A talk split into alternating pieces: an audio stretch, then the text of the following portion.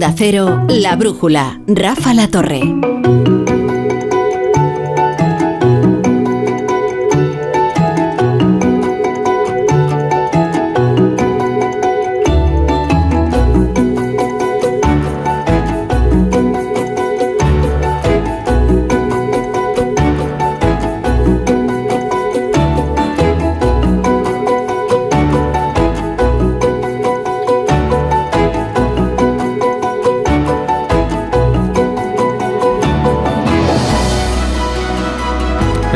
No había reparado en que eran dos economistas los que hoy se enfrentaban en la moción de censura.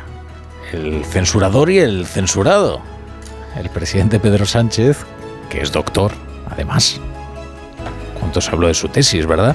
Es doctor en economía y el catedrático en estructura económica Tamames. Lo que pasa es que mm, no sé si se ha hablado demasiado de economía. Yo creo que no.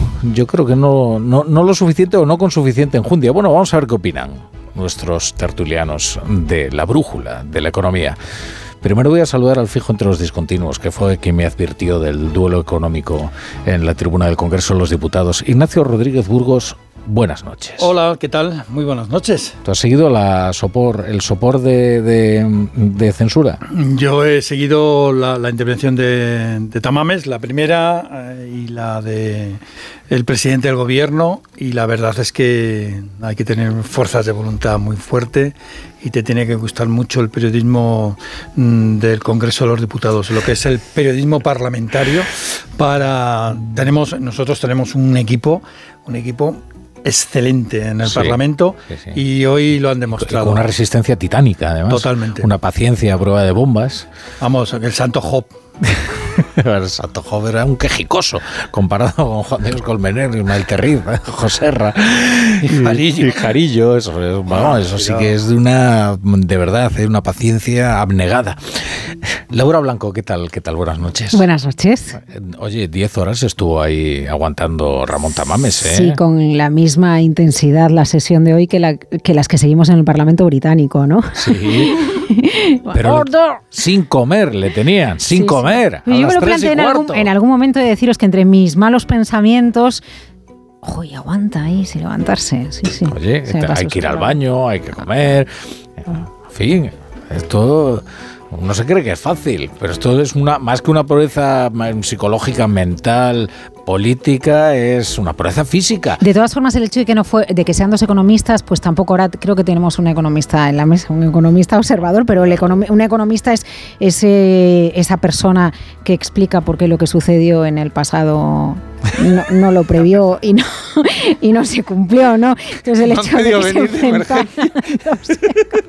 Esto, esto, te pasa por venir. Excepto si es Rubini, eh, excepto si es Rubini, porque ya ha previsto todos los escenarios posibles. Eh, Alguna vez acertará. Que ¿no? siempre eh, uno tiene que acertar, ¿no? Rubini ha acertado nueve crisis de las cinco que ha habido. Porque lleva 100 años. Todavía le quedan cuatro. Ha, ha, ha, vaticinado 90. Ingrid Gutiérrez, ¿qué tal? Buenas noches. ¿Qué tal? Muy buenas noches. ¿Has, has soportado el sopor de censura o Sí, no diría que no completa, diría que, mm, que, es un, que ha sido una especie de esperpento, pero creo que el pobre Valle Inclán se revolvería en la tumba solo por utilizar ese no, término. Es que, sí, sí, claro, Valle Inclán ahora sonaría como una novela hiperrealista, ¿no? Claro, sí, o sea, sí. Teniendo en cuenta todas las citas de hoy, desde luego, sí, hiperrealista e hiperactual. es que naturalista. Por alusiones. José Carlos Díez, ¿qué tal? Buenas estás? noches. Además de economista, he venido a cumplir la cuota masculina porque estamos en, de género, en, en minoría. Aquí, hombre, que las siempre... mujeres están empoderadas en la brújula, como tiene que ser. Son mejores que nosotros.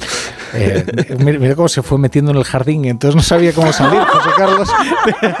no, yo siempre he pensado que. Yo Cada siempre lo, he pensado, lo iba viendo más frondoso, ¿no? Siempre he pensado que la ley de igualdad llegaría un día que protegería al hombre, porque ellas son más, más hombre, válidas. Eso, José Carlos, tú y yo lo hemos hablado hace muchos muchas años, veces, ¿eh? cuando veces. se empezaron con las leyes de igualdad que se ponían tan a parir y en parte hoy tenemos lo que tenemos gracias a que en su día se hizo el trabajo. Lo que pasa es que en política y, y eh, pasa hoy, ¿no? cuando se hablaba del ingreso mínimo vital o del SMI o de, o de cualquier visión económica, muchas veces hacen falta luces largas o perspectiva de años para poder darle el análisis de lo que supuso una medida en un momento determinado. ¿no? Aquí estamos, en igualdad. En la brújula de la economía hay, y en la otra también hay tertulianas excepcionales. Eh, y no por cuota, por bueno, las de hoy, mayoría. Las de hoy son maravillosas, las, las dos. y ah, Margarita, ah, ah. ¿eh? Margarita Zavala, ¿qué tal? Llevamos a saludar a todo el mundo porque, claro, ha llegado aquí en plan destroyer el economista. y entonces, bueno, pues vamos con la mirada cítrica ya, sin más dilación. Ignacio Rodríguez Burgos. Pues en estas horas hemos alcanzado un alto grado de saturación informativa con esto de la moción de censura, sí, pero no me resisto a hacer algún apunte en un debate donde para estar protagonizado, como tú decías, por dos economistas, pues las menciones a los problemas económicos actuales de hoy en día pues han sido más bien rápidos, fugaces, pero bueno, alguno ha habido. Los fiscos discontinuos creo que ya tenemos una idea de lo que son. Son parados disfrazados y financiados. Y es una reforma laboral, señor Tamames, que ha rebajado la temporalidad a mínimos históricos. El desarrollo industrial de España tiene su primer enemigo en el gobierno. ¿Por qué? Pues precisamente por la aversión a los empresarios. Y algunas de las compañías más grandes del mundo han anunciado la puesta en marcha de inversiones millonarias en nuestro territorio. En ayuda del presidente del gobierno, como sobresaliente también salió al ruedo del hemiciclo la vicepresidenta segunda, Yolanda Díaz, que aprovechó su oportunidad para decir que tenemos más trabajadores que nunca e iniciar el lanzamiento de su plataforma política Sumar.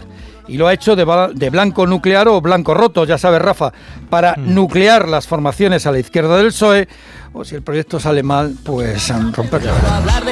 Oye, y hay más noticias, ¿no? Eh, vamos a ver, se ha hablado también en la moción de censura de las pequeñas y medianas empresas. Bueno, pues el Banco de España ha reconocido las dificultades por las que están atravesando las pymes y luego un informe de CEPIME, que es la patronal de las pequeñas y medianas empresas, advierte también de la desaparición de muchos negocios. Sí, las empresas perciben, mm, el Banco de España percibe que en las empresas hay un deterioro de su facturación en el primer trimestre de este año.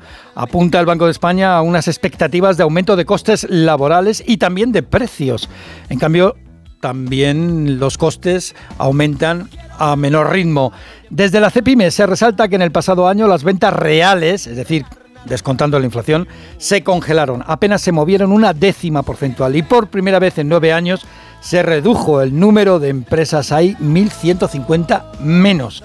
El presidente de CEPIME, Gerardo Cuerva, alerta también sobre el empleo. Con las recientes eh, propuestas del gobierno en subida de, de cotizaciones, etcétera, nosotros lo advertíamos como un claro, una clara barrera a la creación de empleo. Eh, sí, sí creemos que, el empleo se verá resentido, puesto que la competitividad de la empresa española, que compite en un marco global, europeo y mundial, eh, se ve afectada. Bueno, y en la tercera semana de la incertidumbre financiera, la atención se dirige de nuevo hacia Estados Unidos. La secretaria del Tesoro, Janet Yellen, ha manifestado su intención de ayudar a más bancos si es necesario, lo cual indica que hay más bancos a los que hay que ayudar. Fir Republic continúa en el centro de la diana en Wall Street. Los grandes bancos estadounidenses, con JP Morgan a la cabeza, se plantean una nueva operación de respaldo. La semana pasada ya apoquinaron 30.000 millones de dólares. Me encanta ese verbo, apoquinar. ¿Eh? Sí.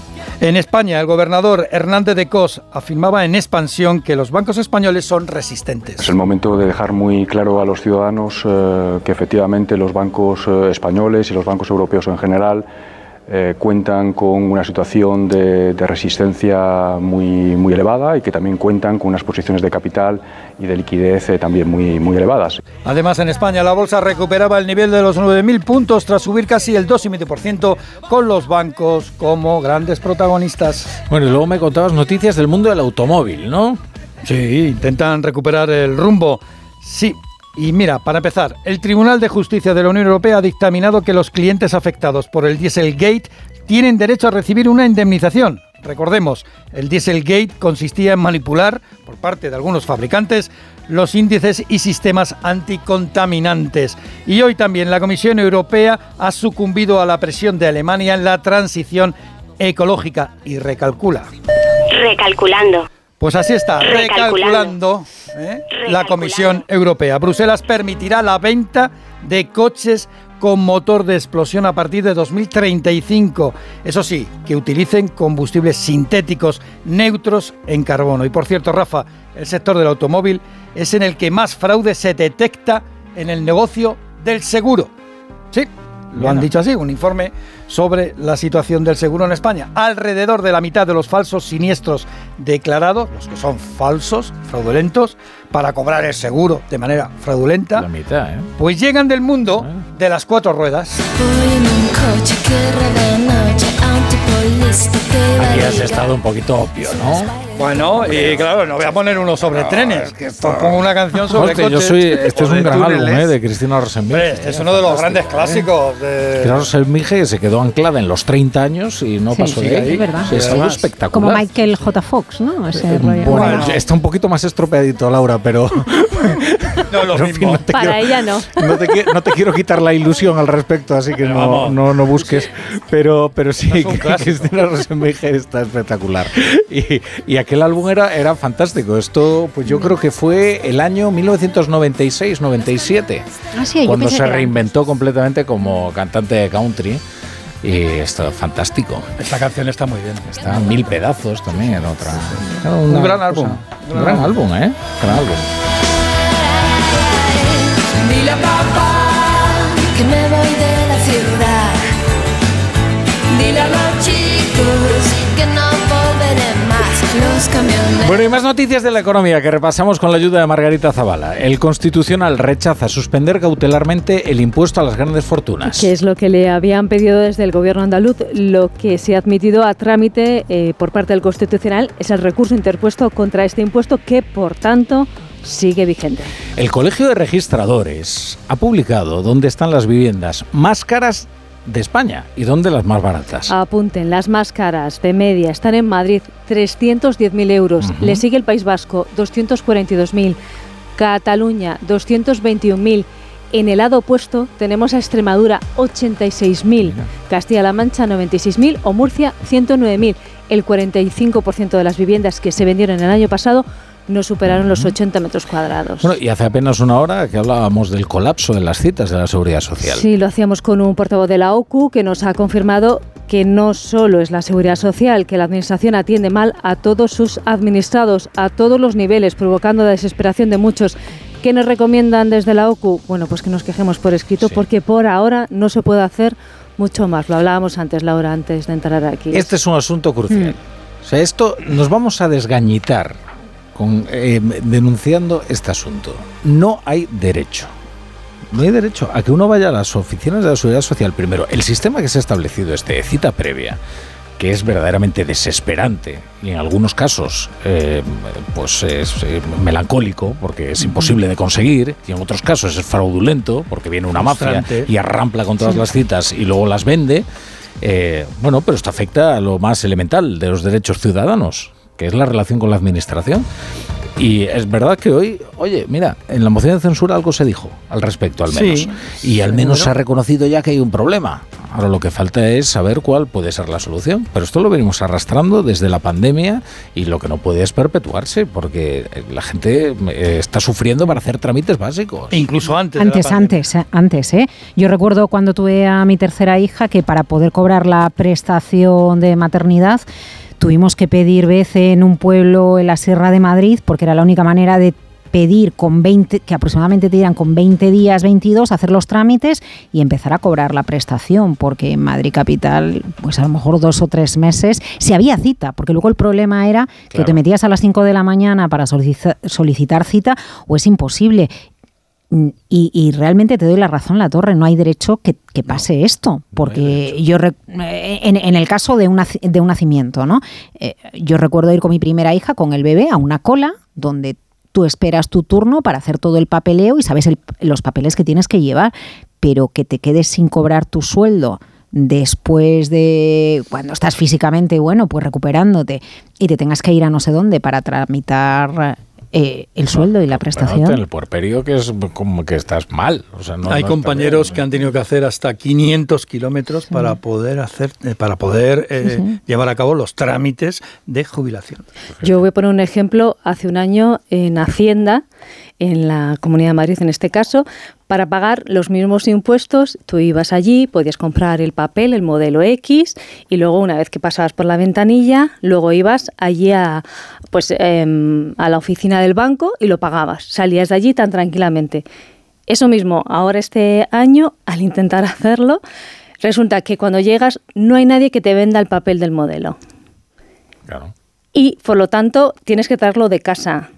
Y además no hay oficina abierta. Con lo cual, mucha gente, yo al final lo hice desde casa, pero hay mucha gente que no lo puede hacer. Mm. Y luego que los trámites, si se pueden hacer digitales, siempre, siempre que eso facilite la vida a la gente y no cree a unos excluidos digitales que por razones que, que son perfectamente legítimas, pues no tienen o la pericia o los medios para acceder a, esa tecnología. El defensor del pueblo lo, lo, ha criticado en su último informe, pero es que hay más. Es que hay denuncias, y ya están establecidas varias denuncias y presentadas ante los tribunales, porque se considera que eh, la digitalización de algunos servicios de atención al público se ha convertido en una verdadera barrera que impide el acceso eh, del administrado a la administración. Y hablamos de todos los niveles. ¿eh? O sea, lo que nos contó el portavoz de OCU, Enrique García, es que sí, lo más llamativo y probablemente lo más grave y profundo está ocurriendo en las oficinas de la Seguridad Social. Pero en cualquier junta de distrito está ocurriendo algo parecido, ¿eh? Donde las citas hay que pedirlas con una antelación y una precisión atómica, porque son los jueves a las 9 de la mañana, y son como las entradas para el concierto de Madonna. ¿eh? Si llegas a las 9, a las 9 y 5 se acabó el, el tema. Y tienes que hacer un trámite que es ordinario, que no requiere tampoco, yo qué sé, el padrón, cambiar el padrón por ejemplo. Bueno, pues no. Y lo que ha contado Laura es muy interesante porque hay que ir a la zona de la España vacía y despoblada para hacer los trámites. Sí, sí, sí, sí. Claro.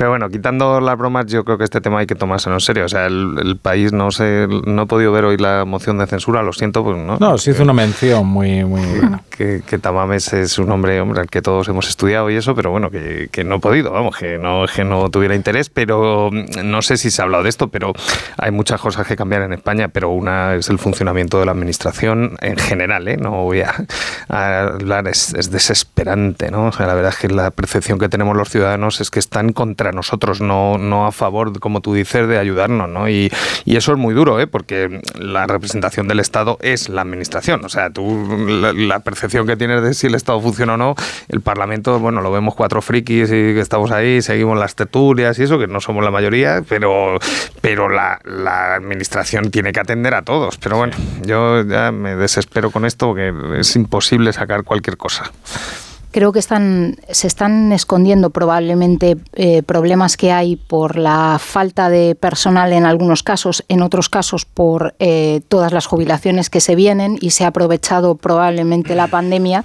no solo para el tema de las citas previas, sino para eh, ampliar esa barrera que ya existía, como decía antes Ignacio, entre las administraciones y los ciudadanos. Em, creo que el problema en realidad es más serio de lo que de lo que pueda parecer, porque no tengo tan claro que la vuelta al modelo anterior vaya a ser tan sencilla.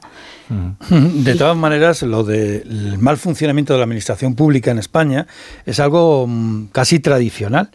¿eh? O sea, en 1833 se publica por Larra el Vuelva usted mañana. el Vuelva usted mañana. Bueno, pues ahora estamos en el Vuelva usted mañana digital.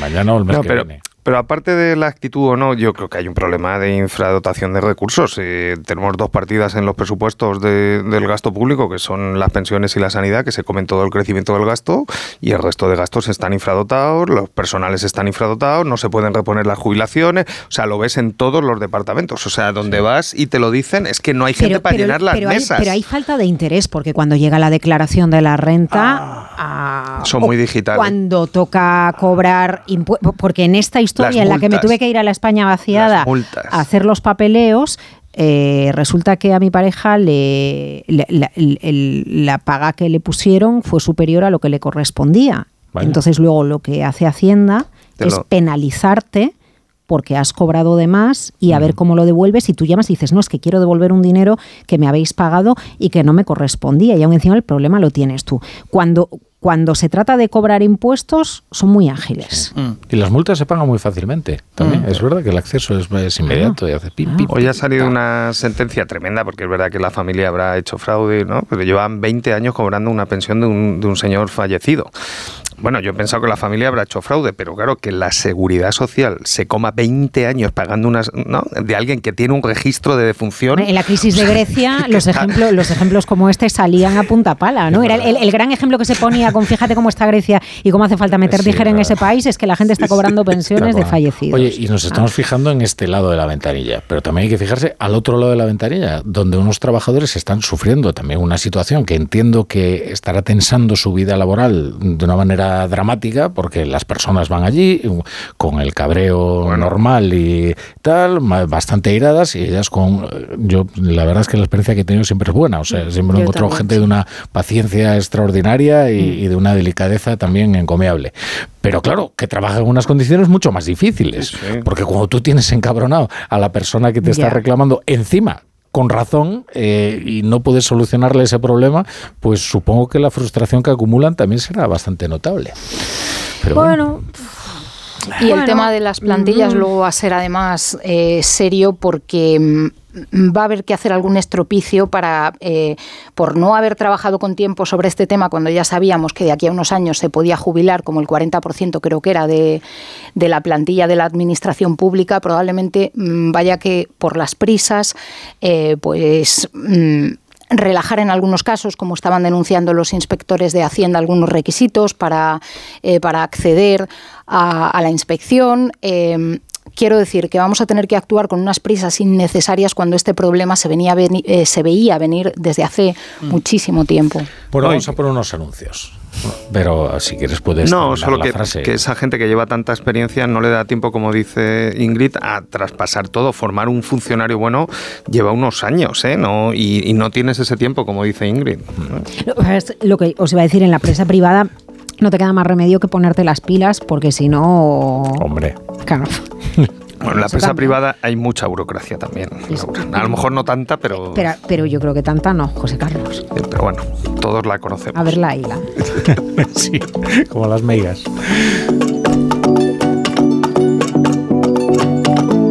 La brújula con la torre.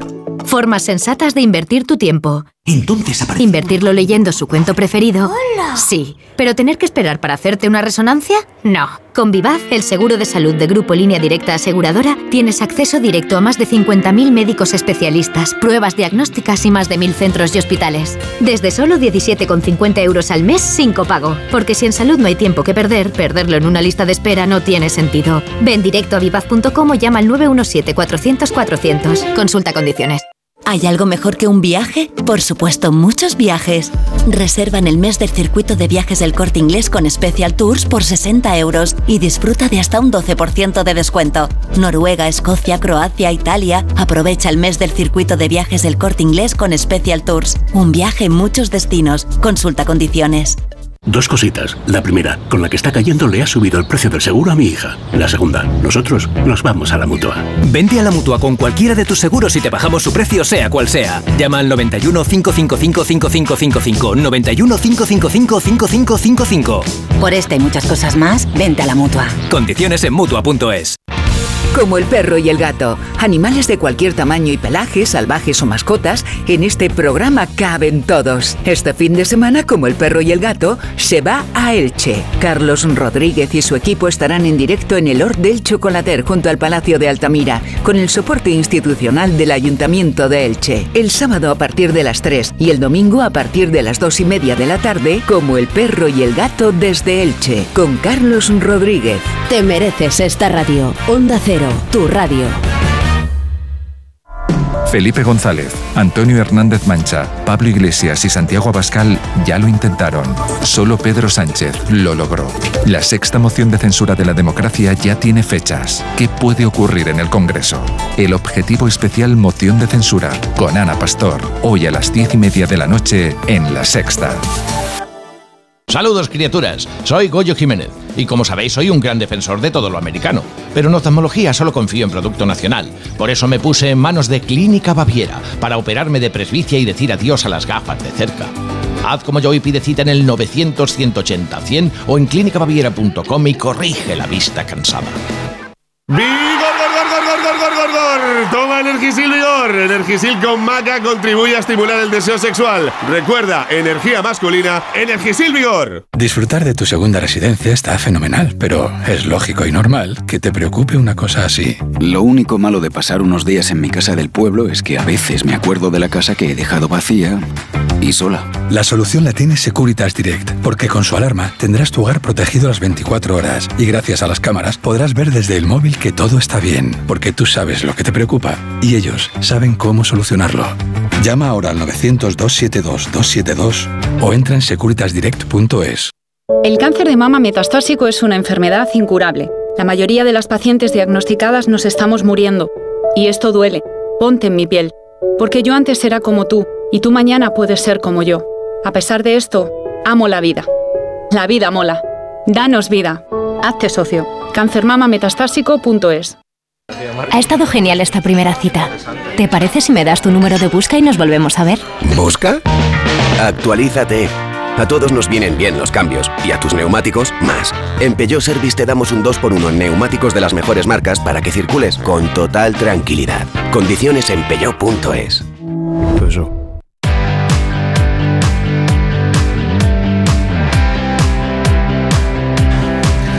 ¿Tú sabes quién debe hacerse cargo de las averías en tu casa de alquiler? Pues mucha gente tampoco. Para eso está Legalitas. Porque sus abogados te ayudan a solucionar esos temas que no controlas. Además, puedes consultarles por teléfono o internet sobre cualquier asunto y siempre que lo necesites. No lo dudes, contrata su tarifa plana por solo 25 euros al mes y deja tus asuntos en manos de verdaderos expertos. Hazte ya de legalitas en el 900 100 661 y ahora, por ser oyente de Onda Cero, ahórrate un mes el primer año legalitas y sigue con tu vida.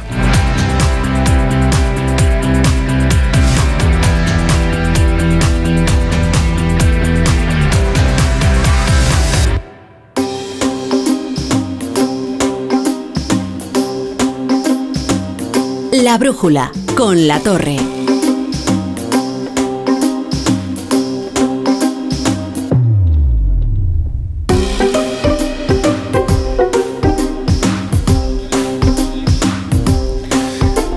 Ingrid Gutiérrez y Laura Blanco y José Carlos Díez y nuestro fijo entre los discontinuos, Ignacio Rodríguez Burgos. Como José Carlos Díez no ha visto la moción de censura, bueno, ya le hemos hecho un pequeño resumen, ¿verdad, Ignacio? Vamos a ver, se habló de los fijos discontinuos, de los cuales dijo Tamames aquello de que eran parados disfrazados. Se habló también de los empresarios y los ataques que han recibido por parte del gobierno, algunos empresarios con nombre y apellidos, además los mencionó desde la tribuna Tamames. Juan Roch dijo, y Amancio Ortega también, se habló de la situación de las pymes, algo que indignó bastante al gobierno.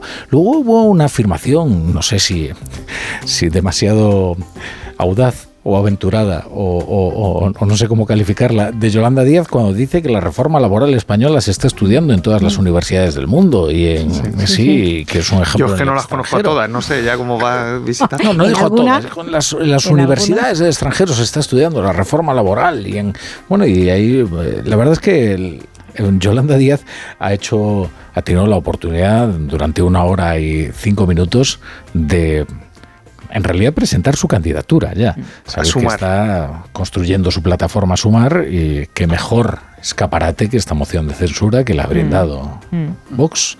Mm. Y ahí ha hablado, es la parte, digamos, más económica, yo creo que ha sido precisamente esa en la que Yolanda Díaz estaba defendiendo los logros del gobierno de coalición y se refirió específicamente a la reforma laboral como un hito y un, algo verdaderamente espectacular. ¿Qué os ha parecido la, la, reforma, no, la moción en, en general, si es que habéis podido ver algo, y qué esperáis de ella?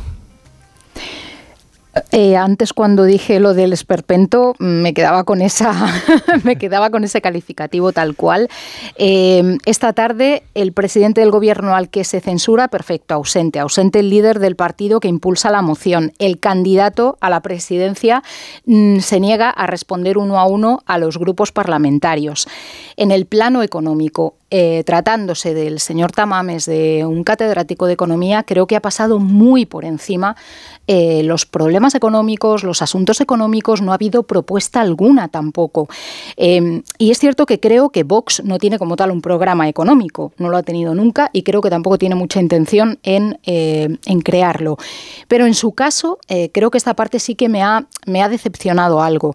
Em, ha tenido algún error en atribuciones. Hablaba de los 60.000 eh, millones de euros de gasto público superfluo, se lo atribuía a la IREF, a la Autoridad de Responsabilidad Fiscal, y eh, es una cita que viene de un informe del think tank de la COE, del Instituto de Estudios Económicos. Eh, ha pasado muy por encima problemas como el paro, problemas como la falta de accesibilidad a la vivienda por parte de los jóvenes. ha hablado de las pymes como que no son las empresas del futuro, lo ha dicho textualmente. Em, ha dicho hay que tener mucho respeto en ellas, pero no son, las, empresas, empresas del futuro. De acuerdo, pues eh, sería conveniente acercarnos al sistema alemán. Estupendo, maravilloso, pero ¿cómo cambias el 90%? Es perfecto, pero ¿cómo cambias el 90% de pues cambiando la estructura económica de España? Claro, pero no, se cambia Estado, pero de arriba abajo. Estupendo, eso es, pero eh, luego eh, las menciones a Europa eh, me han parecido incluso tristes porque ha hablado como de Europa como de un títere, eh, ha venido Estados Unidos a traernos eh, la guerra en Ucrania y ahora tendrá que venir China a salvarnos de la Unión Europea cuando no se entiende nada de lo que ha sucedido en los últimos años en España sin la Unión Europea, sin el apoyo de la Unión Europea, ni la crisis financiera, ni la pandemia de coronavirus, ni, ni, la guerra en Ucrania, nada. Entonces, eh, no sé, quiero decir, cuatro frases económicas, cuatro em, chascarrillos, el de los fijos discontinuos, el de las pymes, pero me parece que no ha entrado y, era su fuerte. Y él es la persona que podría haber puesto sobre la mesa eh, los problemas reales. No ha hablado de apenas de la inflación, no ha hablado apenas del precio. Es que creo que en el discurso que se filtró sí que se hablaba de la subida del precio de los alimentos. A mí me ha parecido en lo que he escuchado, pero puede ser, eh, eh, es posible que quizá no lo, no lo haya escuchado bien, que ni siquiera ha mencionado la subida del precio de los alimentos, la subida de los tipos de interés con, una economía tan endeudada como la nuestra. No lo entiendo, sinceramente. Creo que su discurso, por lo menos, y su puesta en escena ha dejado bastante que desear. Hombre, con todo el, eh, con todo el respeto que merece la, figura de Ramón Tamames, yo creo que, mm, e, e, está en otra época, a lo mejor, ¿no? Y por eso los problemas de ahora añadiéndole a esto que Vox habrá trufado el discurso con lo que le interesara eh, destacar, ¿no? Esa mención que comentas de China o cómo está Europa, eh, alguien que se postula para estar al frente de un país, lo primero que tiene que saber son los problemas que tiene un país y la estructura económica de España, y él sabe mucho de eso. Tiene muchos problemas y la labor de los políticos es cambiar o contribuir con sus políticas a cambiar las reglas del juego para que la economía pueda evolucionar y para que la economía pueda cambiar. Yo también he echado en falta más menciones a, los jóvenes. Eh, es verdad que Yolanda Díaz le ha hecho una réplica citando que parece que para lo que se citaba a las mujeres era para la baja natalidad, pero si es que vivimos en un país en el que lo único que hay para los jóvenes, que es el bono cultural, se pone a parir y eh, lo que más copa tiempo en nuestra en, en, en, buena parte del análisis económico son las pensiones y los millones de pensionistas que van a votar. el país que queremos. Presupuesto, Laura, y en el presupuesto. Sí, sí, en el y, bueno, en el presupuesto que los presupuestos, eh, en, el porcentaje que los presupuestos dedican a las pensiones. Ese es el país que queremos, porque si se trata de reconfigurar y de cambiar todo lo que hay en España, habrá que mirar a las generaciones que vienen por abajo y cómo tenemos que empezar de cero. Eso no quita que a lo mejor en, el tema de las empresas eh, puede tener un, bueno, razón, es, un problema estructural de la economía española. Tampoco se cambia de un día para otro, que las empresas se fusionen y que sean más resistentes eh, cuando llega una crisis, pero que no haya menciones a la inflación y que no haya soluciones, porque puedes escuchar a una persona de elevada edad, pero que tiene tanta experiencia, que pone soluciones encima de la mesa. Eso es a lo que me refiero. Que pone soluciones encima de la mesa. A ver, primero, eh, con la figura de Ramón Tamames, yo creo que es, mm, vamos, yo no he estado muchas veces con él, pero las veces que he estado y lo que has leído de él es uno de los economistas más eruditos de España. Yo reconozco que es que es una enciclopedia, ha leído mm. todo, sabe todo, ¿no? Eh, pero bueno, también es verdad que está muy mayor. Yo la última vez que estuve con él fue en 2017 y estaba muy lúcido todavía, pero se nota la edad. Que yo imagino, vamos, yo cuando llegue a esa edad pues estaré igual, ¿no? Y a mí me duele realmente ¿no? Que, se le utilice y que él se deje utilizar. Yo creo que, que, no es bueno para él ni nada. Y luego mm, no he querido ver nada, aparte que está muy liado, ¿eh? no, no, no, pero no me habría gustado ver nada porque o sea, estamos en una situación a nivel global y a nivel internacional muy complicada, ¿no? con una crisis financiera que empezamos a ver cosas feas y raras. Y la verdad es que yo, esto es muy triste decirlo, pero es mi país y quiero mucho a España, pero España es un país que ha perdido el foco desde el 2008. Estamos descentrados, ¿no? O sea, lo de hoy, claro, es que es un disparate tan absoluto.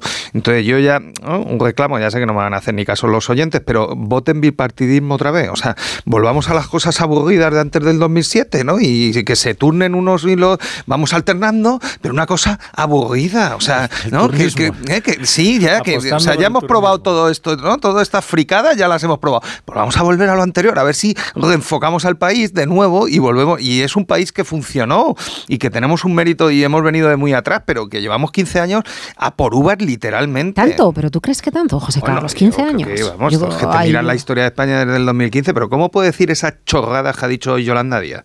O sea, España no puede ser un país para hablar de él bien en ningún lado, ni con la era del PP, ni con la era del PSOE. Mírate los indicadores económicos, que es de lo que debería haber hablado hoy eh, Ramón Tamames. Bueno, Llevamos ha dado algunos indicadores. La 20 años, 20 años sin converger con Europa, que es el área del mundo que menos crece. O sea, si te comparas con Corea, con Taiwán, con los países que crecen, estamos los de Oriente Medio. Pero nosotros no tenemos lo que tienen esos países. No, Corea, Corea estaba peor que España en el año 90. Corea se la rescató por parte de la Unión Europea con una guerra, en, los años 90. Una guerra mucho más sangrienta y mucho Pero más Corea se, se, reindustrializó en todos esos años. Allí se fueron los astilleros. Uno de los grandes problemas que tuvo la industria de astilleros, por ejemplo, en España, fue la competitividad de los astilleros coreanos. Laura, vengo de, de, Israel. Israel en 20 años ¿no? Ha doblado, ha aumentado su nivel de población en 3 millones, ha doblado el nivel de empleo y ha doblado la renta por habitante. Nosotros en 20 años hemos sido, eh, estamos flat, nos comparamos con Alemania, que es un país una Con una política no más estable eh, que la de España, ¿eh? con gobiernos de no menos de cinco partidos. Pero, pero sí es muy sencillo, han invertido en tecnología, ya está. No, ¿Sabéis, ¿Sabéis cuál era el país que estaba más preocupado por la caída de los bancos en Silicon Valley? Israel. porque, tiene una gran, una gran eh, presencia en el mundo digital y en la tecnología y en el mundo del, software. De todas formas, eh, eh, Tamames ha, ha, hecho una. ha mencionado muchísimos temas, muchísimas cosas de economía, pero no ha profundizado en casi ninguna y ha dejado los datos encima de la mesa. Es decir, es como en la parte económica es como si hubiera hecho un índice de un libro que después no ha llegado, no ha llegado en profundidad. Y pero sí que ha dejado algunos datos. Por ejemplo, la tasa de paro. Cuando tú dices, España se puede enorgullecer de algo, bueno, pues eh, el discurso de Yolanda Díaz ha centrado sobre todo en la reforma laboral. Bien, vayamos a los datos. Los datos. España tiene una tasa de desempleo oficial del 13%, alrededor del 13%, sin contar los inactivos que están en fijos discontinuos, que según el último dato eran 443.000, que no son parados, pero son inactivos. O sea, tú puedes decir que hay más de 3 millones de trabajadores inactivos en España, incluyendo los 443.000 de finales del 2022. Tasa de paro, 13%, es el doble que la Unión Europea. Tasa de paro juvenil, es el doble, más del doble, la tasa de paro juvenil que en la Unión Europea. PIB per cápita. PIB, el PIB, España es uno de los cuatro países que no ha recuperado el nivel todavía de pre-COVID. Uno de los pocos, ¿eh? Mm. que no ha recuperado todavía. Pero espera, con el Reino Unido, con el Reino Unido, otro país que ha perdido el foco. Eh, otro, otro país. Es que estamos con los de que hemos perdido el foco. y estos son comparaciones, comparaciones con la Unión Europea, que eh, es uno de los de las zonas económicas que menos ha crecido en los últimos años. ¿eh? Mm, la crisis, la gran recesión nos afectó muchísimo y hemos tardado mucho más en salir de, la crisis que, por ejemplo, Estados Unidos. Pero es que te comparas con los mismos miembros de la Unión Europea y en los últimos cinco años, Eslovenia, Chipre, Malta, Estonia han superado ya a España en PIB per cápita. O sea, dentro del propio club. O sea, ya no comparándote con Corea ni Del otro lado del telón de acero, ¿eh? Venían del otro lado del telón de acero y se han puesto las pilas a 50 años de comunismo. Yo después de ver la moción de censura y siempre hablando desde mi estulticia, porque yo soy el reverso ignorante de, Ramón Tamames, a mí lo que me sorprendió es que el gobierno habla de los males que tiene España y además los describe con bastante pasión, ¿eh? y de, de, la, de la falta de perspectivas de los jóvenes, primero como si no gobernara y, segundo, como si esos males fueran una especie de maldición bíblica que mm, sobre la que ellos no tienen absolutamente ninguna responsabilidad, ¿no? Y como si eso justificara volver a confiar en ellos, que se supone que deberían estar haciéndose cargo de esos males, ¿no? Eh, estaba pensando también en el discurso que hacía Gabriel Rufián, ¿no? En el que, eh, bueno, la verdad es que como moción de censura tampoco ha estado nada mal, ¿no? Él habla, oiga, señores, ustedes fíjense en lo que estaba ocurriendo en España, ¿no? Y hablaba de un cierto vuelco sociológico, ¿no? Hacia, hacia la derecha, pues la gente está perdiendo la confianza, ¿no? En los partidos de izquierda. decía, claro, es que si nosotros no ofrecemos eh, perspectivas de futuro a los jóvenes, es que sí. Y es verdad que hacía un relato bastante eh, de los problemas que tiene España, bastante, bastante vivo, ¿no? Eh, pero eh, como si fuera una maldición bíblica, insisto, que no hay manera de, solucionar. Y yo no entiendo muy bien em, en qué lugar se pone, se pone el gobierno ¿no? para hablar de esos problemas. ¿no?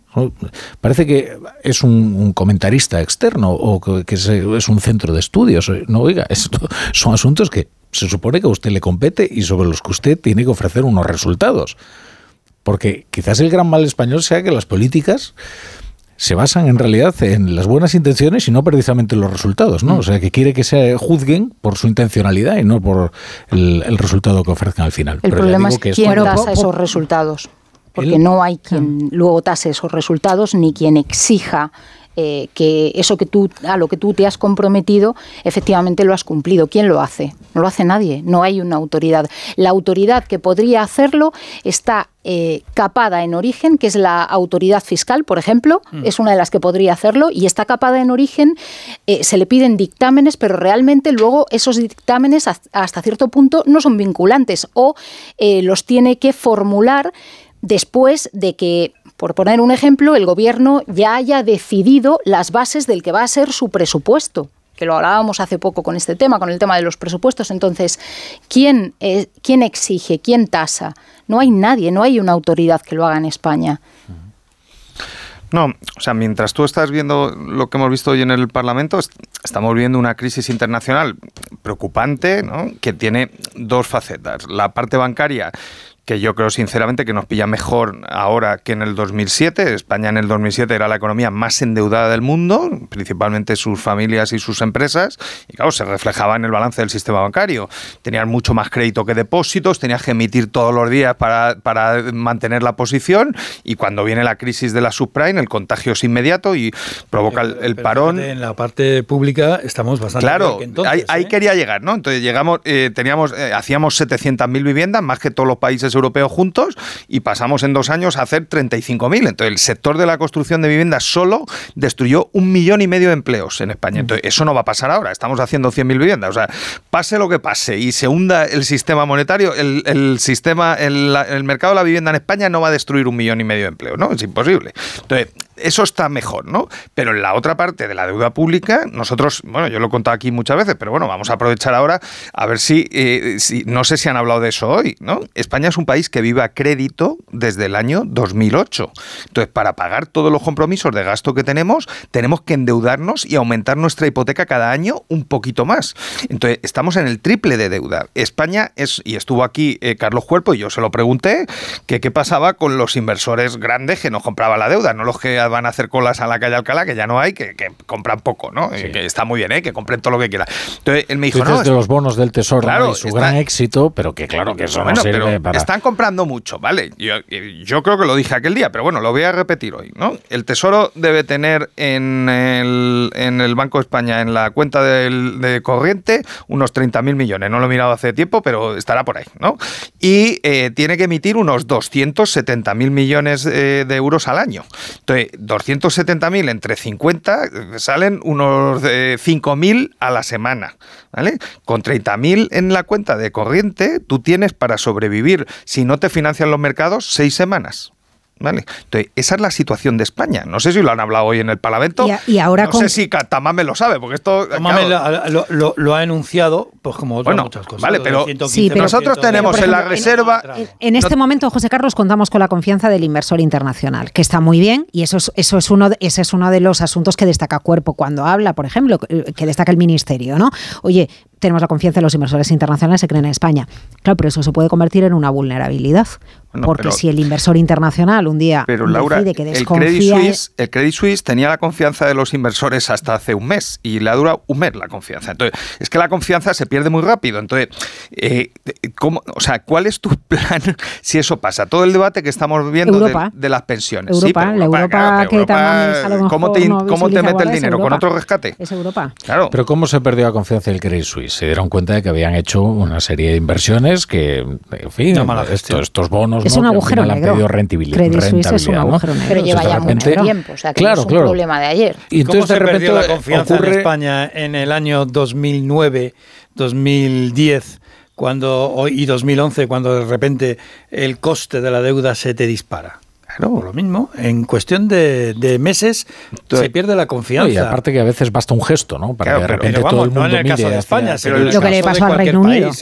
vamos a hacer aquí la moción de censura a la brújula, ¿no? Entonces, claro, tú tienes un país que tiene seis semanas de esperanza de vida si se te colapsan los mercados de deuda, que como dice Laura, no está pasando. O sea, estamos, de hecho, han comprado deuda masivamente la semana pasada. Pero bueno, si se colapsa, no digo que vaya a pasar, digo, si se colapsa, tú tienes seis semanas. Entonces, ¿qué debate está haciendo el señor escriba de la sostenibilidad de las pensiones. O sea, la sostenibilidad de las pensiones públicas en España, José Luis, son seis semanas. O sea, ¿qué estás contando al personal? Claro, pero mira, José, José Carlos, en línea con lo que tú estás ¿a quién estás engañando, José Luis? O sea, seis, semanas. Bueno, pregúntale a Luis de Guindos. Luis de Guindos lo contó en su libro. El, que el margen se llama Banco Central Europeo. Bueno, el día antes de que Draghi dijera las 13 palabras, España tenía para pagar las pensiones de ese mes. No había para las de agosto. Lo ha puesto en su libro. Eso Draghi dijo lo que dijo. Bueno, vale, macho. Sí, it takes. Pero y, y, y, vamos a...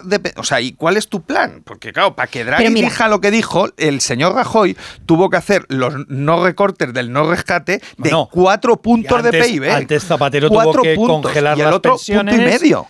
Tuvo que congelar las pensiones, tuvo que parar, eh, congelar el sueldo de los funcionarios. pero, Zapatero hizo un ajuste adicional en mayo del 10 de punto y medio. Dos Rajoy en julio del 12 para, que, para que, Mario dijera las 13 palabras, ¿no? Tuvo que hacer un ajuste fiscal de 4 puntos de PIB. Entonces, claro, es que dice, no, ya viene Europa. Sí, claro, ¿a, qué precio, no? Entonces, hombre, yo prefiero que no venga Europa, que lo hagamos nosotros una vez. Pero vamos a ver, se presupone, en línea con lo que estáis diciendo, yo creo que nuestro país tiene un problema y tiene un problema ideológico y tiene un problema de en qué posición me pongo respecto a lo que hay que hacer. Si eres de izquierda, se presupone que nunca vas a entrar al debate de lo que necesita un país. Por ejemplo, en este momento este país es eh, como el título de aquel documental de una verdad incómoda. Que, eh, no, si yo no quiero trabajar hasta los 75 años, os lo digo ya aquí, con los años que tengo, 30 años más no me apetece. Eh, pero me parece que va a ser me parece que va a ser Tamames está trabajando con 90 eh, me, parece que va a ser la única vía pero no se le a, la izquierda no se le presupone que pueda abrir ese debate. Hablabais antes de Singapur o de Corea. No se le presupone a la izquierda que pueda poner encima de la mesa políticas que atraigan a las empresas. Y entonces en, en mi opinión el diagnóstico de los problemas de este país es que nunca se van a resolver porque nos posicionamos ideológicamente a un lado o a otro. Y cuando te posicionas a un lado te pones en te, te pones una venda que te impide pensar que hay que subir los sueldos más bajos y cuando estás en el otro lado te pones una venda que te impide pensar que para que la economía funcione hay que atraer inversiones, hay que atraer capital y hay que ser un país en el que promuevas, impulses la innovación y que vengan otras empresas y que las empresas sean más grandes, porque lo siento, lo de la pyme es que es como en el MUS jugador de chica, perdedor de mus. Y así está España, que queremos presumir de pymes y las pymes y las pymes. Que no, que así no vamos a ningún lado. No, de todos modos, es que con eso que dices, con la, por ejemplo, es el, vivo retrato de lo que pasa con la reforma de las pensiones. No ha habido ni un solo recorte de gasto en la reforma de las pensiones salvo el que le obligaron a hacer al gobierno de eh, José Luis Rodríguez Zapatero en Europa, que entonces retrasó la, edad de jubilación dos años de forma paulatina, pero la retrasó y elevó el cómputo eh, necesario de 15 a 25 mm. años. Salvo aquella reforma, no ha habido ninguna otra reforma. Ninguna. Ninguna. Y esa fue obligada, porque en ese momento los mercados no nos financiaban. A lo que voy es que hay reformas que dudo bastante que ningún gobierno de este país vaya a aprobar más allá del parche necesario para mm, capear pero depende los eh, siguientes años. Yo creo que es complicado, pero eh, eso es mucho suponer, ¿no? Un señor que ahora dicen que no es de izquierdas, pero bueno, yo creo que sigue siendo de izquierdas, que es Felipe González, ¿no? Que hizo la sanidad universal y la educación universal. O sea, claro, si eso es no ser de izquierdas y ser de izquierdas es Yolanda Díaz, pues como dijo Groucho Marx, que baje esto que yo me bajo, ¿no? O sea, ser de izquierdas es hacer la educación universal. Eso es ser de izquierdas este señor, cuando llega en noviembre del 82, se encuentra una economía arruinada, tiene que hacer un plan de ajuste fiscal, devaluar la moneda con una devaluación intensa, una política monetaria contractiva y rescatar a la mitad del sistema bancario, con un rescate que costó 12 puntos de PIB, el doble de lo que hizo Rajoy. Entonces, eso no es de izquierdas. Entonces, yo tengo, tengo otra pregunta. Tengo otra pregunta para vosotros ahora que quedan seis minutos. ¿Y por qué eh, Manuel Macron sí se atreve a hacer una verdadera reforma de las pensiones enfrentándose a una conflictividad muchísimo mayor de la que mm. cabría esperar jamás en España, porque es verdad que el movimiento sindical francés es, mucho más recio, más duro. Uno con siete cotizantes por pensionista en Francia que no da, que no salen los números. El sistema actual, vamos a ver, aquí, eh, el sistema actual, eh, eh, el, el, sistema actual de pensiones es sostenible, es sostenible, es sostenible. No, si se reforma es porque no es sostenible, porque hay que sacar más dinero para poder seguir pagando las pensiones del futuro. No es sostenible en el momento en el que Pero aquí sí, Laura. Eso es lo que no entiendo. no, es que aquí lo que habría que hacer es retrasar la edad de jubilación. medidas para que dé. Pero Laura, si tú eres de izquierdas y defiendes un sistema público de pensiones que protege de la pobreza extrema en las causas peores, ¿no? en la jubilación, en la viudedad, en la orfandad, en, la incapacidad y en la propia pensión, te da una, una renta básica en la jubilación, ¿no? para tener una jubilación más o menos digna, si tú eres de izquierdas, tú eres el mayor defensor de la sostenibilidad del sistema. Y si el sistema no da, tú eres el primero en decírselo a la gente. Y si la gente no lo entiende, haces política y se lo explicas. Y si no lo entiende, pues te vas, porque para eso has llegado a la política. Digo yo, es que claro, si ya pierdes el sentido de que el fin justifica los medios, pues seremos todos Maquiavelo, pero entonces el mundo no progresará. El mundo no progresa con Maquiavelos. con Maquiavelo vas a la guerra. Es decir, se legisla, se legisla para los votos. Se legisla pensando en los votos, no en la ¿eh? economía. ¿eh? a veces a Maquiavelo se le ha hecho pagar algunas facturas que no le correspondían. Pero trabajaba para el príncipe, no para el pueblo. Ya, pero lo que hacía era una lectura realista. no digas que Maquiavelo era de izquierdas. No, no, no. ¿Sabes lo que era? ¿Sabes lo que era Maquiavelo? No, ¿sabes lo que era Maquiavelo? Un hombre de una extraordinaria lucidez que describió precisamente eh, las acotaciones de lo político, pero en función no de la ideología sino del realismo más puro. Quiero decir, que no le hagamos pagar a Maquiavelo. nosotros va a tener la culpa de las pensiones. El problema de las pensiones va a tener Maquiavelo. Pues no.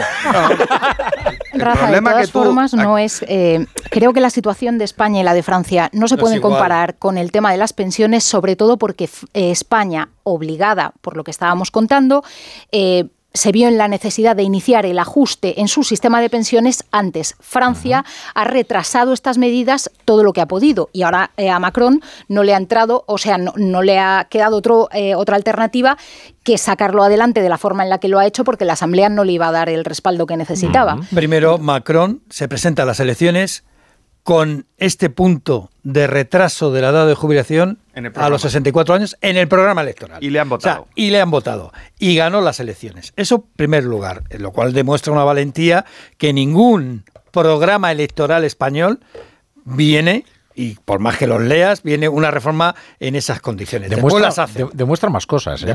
Demuestra, más cosas, pero también demuestra, Demuestra también una madurez del electorado que, no sé, quizás habría que testar también en España. Demuestra también eh, que un sistema a doble vuelta hace que el mal menor emerja en todo su esplendor. Yo soy un gran defensor como Maquiavelo del, gran, del mal menor en política. ¿no? Entonces, considero que, está muy bien.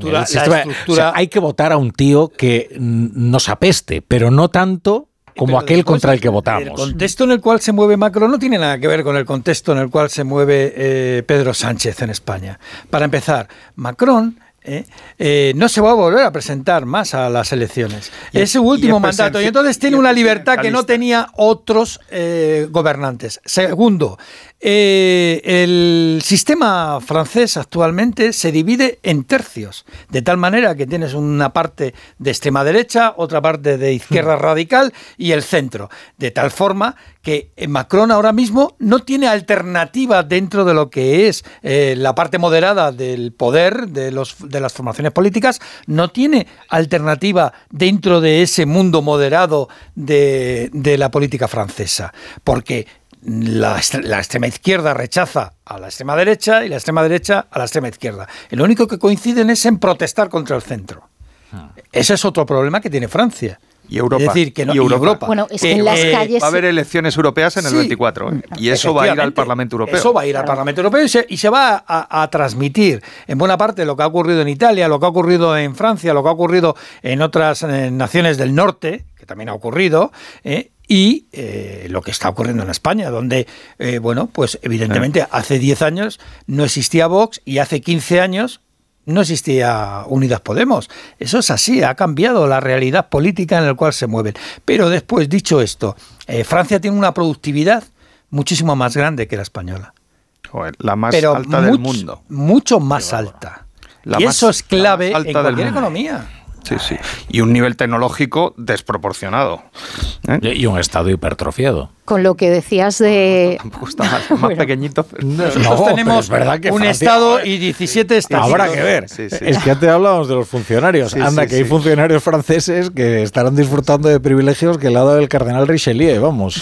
Además, ahora mismo la situación es tal que si fracasaba la reforma de las pensiones de Macron, Le Pen estaba más cerca y si la eh, reforma de las pensiones salía adelante, Le Pen también está más cerca. O sea, hemos llegado a ese punto. Yo, en, ajedrez. Lo que, lo que creo es que es mejor que tengamos políticos que nos digan la verdad, por muy incómoda que sea, también para que podamos planificarnos y también para que podamos pensar qué vamos a hacer dentro de, 30 años. Y con esa reflexión que comparto termina la brújula de la economía.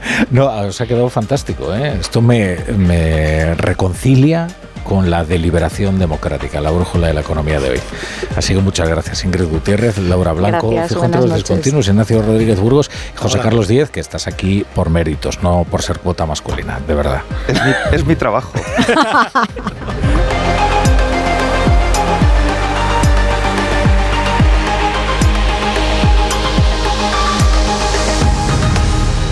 La brújula. La torre.